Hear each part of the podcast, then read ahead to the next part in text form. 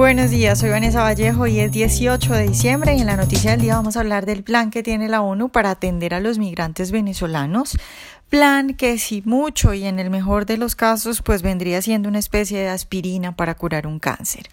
A nuestros lectores bienvenidos como siempre. La ONU ha presentado el viernes pasado en Ginebra el Plan Regional de Ayuda para los Refugiados y los Migrantes de Venezuela. Este plan va a costar 738 millones de dólares y el 43% de estos recursos se destinarán a programas de atención en Colombia.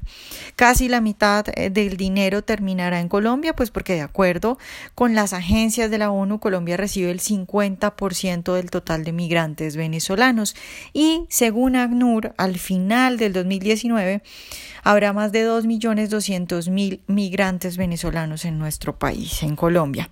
Ahora bien, específicamente dice la ONU que en el caso de Colombia, la asistencia de emergencia va a consistir en abro comillas, proveer a la población migrante servicios sanitarios básicos, consultas médicas, vacunas, etcétera, seguridad alimentaria, distribución de alimentos, comidas, bonos, y luego habla de infraestructura de albergues, saneamiento e higiene.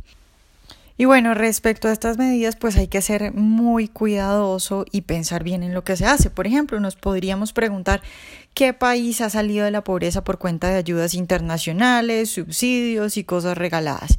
Y la respuesta es que ninguno, no hay país que haya salido así de la pobreza. Eso nos indica que estas medidas de la ONU son medidas para paliar la crisis, pero que no son medidas de fondo. Estas ayudas son necesarias, sí, pero deben ser una cosa temporal y muy bien focalizada y que la gente que las reciba sepa que es una cuestión temporal y simplemente para calmar una situación de urgencia. Pero que sepan, para que así no se echen el abandono y dejen de buscar trabajo porque ya tienen comida y refugio asegurado. Seguramente la mayor cantidad de personas eh, que llega y que son migrantes pues quieren conseguir un trabajo, pero también hay gente que le gusta quedarse en la pereza y no trabajar y simplemente recibir ayudas, entonces tiene que estar claro también para la gente, tanto para, para los que dan las ayudas, para los que están organizando todo esto, que tiene que ser una medida temporal, como para la gente que lo recibe.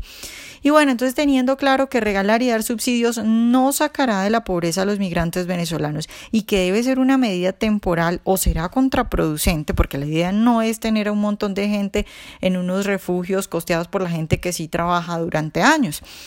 Teniendo en cuenta eso, pues hay que tomar medidas de fondo y esas medidas de fondo pues eh, tienen que ser tomadas inmediatamente y tiene que empezarse a trabajar en ellas inmediatamente porque el peligro también es que nos descuidemos y nos despistemos hablando de, de esto de ayuda de un plato de comida y de ayuda para un día y de estas medidas propuestas de la ONU. Estas medidas de fondo sí reales para crear condiciones adecuadas, para que esta gente sea productiva, para que se mantenga por su propia cuenta y contribuya a la creación de riqueza en Colombia, pues no son más que las medidas liberales que siempre hemos hablado y que siempre hablamos los liberales. ¿Cuáles son esas medidas? Bueno, pues por ejemplo, dejar de joder a los venezolanos, que el Estado deje de joderlos, porque es que tenemos un Estado que prácticamente les impide vincularse al mercado laboral. Es muy difícil, por lo menos en Colombia, que se queden, que se queden con papeles y con permisos para trabajar. Entonces, los países que están recibiendo un gran flujo de venezolanos deben agilizar las cosas para que esta gente pueda tener papeles y permisos laborales. Por supuesto, eh, gente de bien y por supuesto haciendo los debidos controles para que no vayan a, a quedarse acá malandros y delincuentes. Muy ligado a eso de los papeles para que se puedan quedar, pues está, por ejemplo, la validación de los títulos. Si es en extremo difícil para un profesional poder validar su título, pues vamos a tener profesionales vendiendo arepas en cada esquina, que es una situación pues mala para ellos, pero también mala para el país, no solo porque no queremos tener personas vendiendo arepas en cada esquina, sino porque un profesional desaprovechado pues es riqueza y creación de riqueza que se está perdiendo. Y bueno, en general el asunto de fondo pues es la regulación laboral. El salario mínimo, por ejemplo, pues perjudica a esta gente que llega sin nada, a los muchachos que no se lograron graduar en Venezuela, no les permite trabajar en una empresa, porque si una empresa estuviera dispuesta a contratarlos por menos, resulta que el Estado se lo impide a la empresa y así este muchacho migrante venezolano que no tiene ningún grado universitario quisiera trabajar en una empresa por menos del mínimo, pues el Estado no se lo permite. Entonces, estas regulaciones, por supuesto, que perjudican a los migrantes. También cada vez que que se aumentan los costos no salariales, pues los menos capacitados pierden oportunidades. Y por supuesto luego tienes que hablando ya más en general, eh, si no se permite que se creen empresas fácilmente, pues no hay trabajo para poder absorber toda la fuerza laboral que llega. Entonces, no quiere decir que estas iniciativas de dar ayudas y alimentos y cosas urgentes sean malas o que no sean necesarias, lo que pasa es que tienen que ser bien manejadas.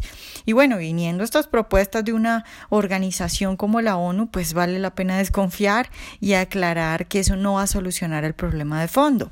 Digo que hay que desconfiar porque pues si uno tiene organizaciones que se dedican a ayudar a los pobres, que el negocio de la gente que trabaja ahí es que haya pobres, pues no estamos hablando acá de caridad, sino de un negocio. Entonces, si tienes un negocio que se dedica a eso, pues uno entiende que haya incentivos para que esta gente que se lucra de eso quiera que haya pobres por siempre.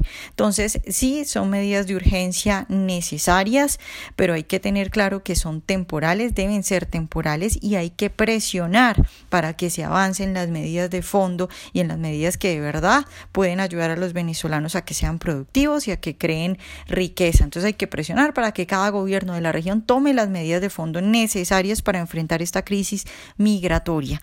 La solución es el liberalismo económico que no solo va a beneficiar a los venezolanos que llegan, sino también a los colombianos.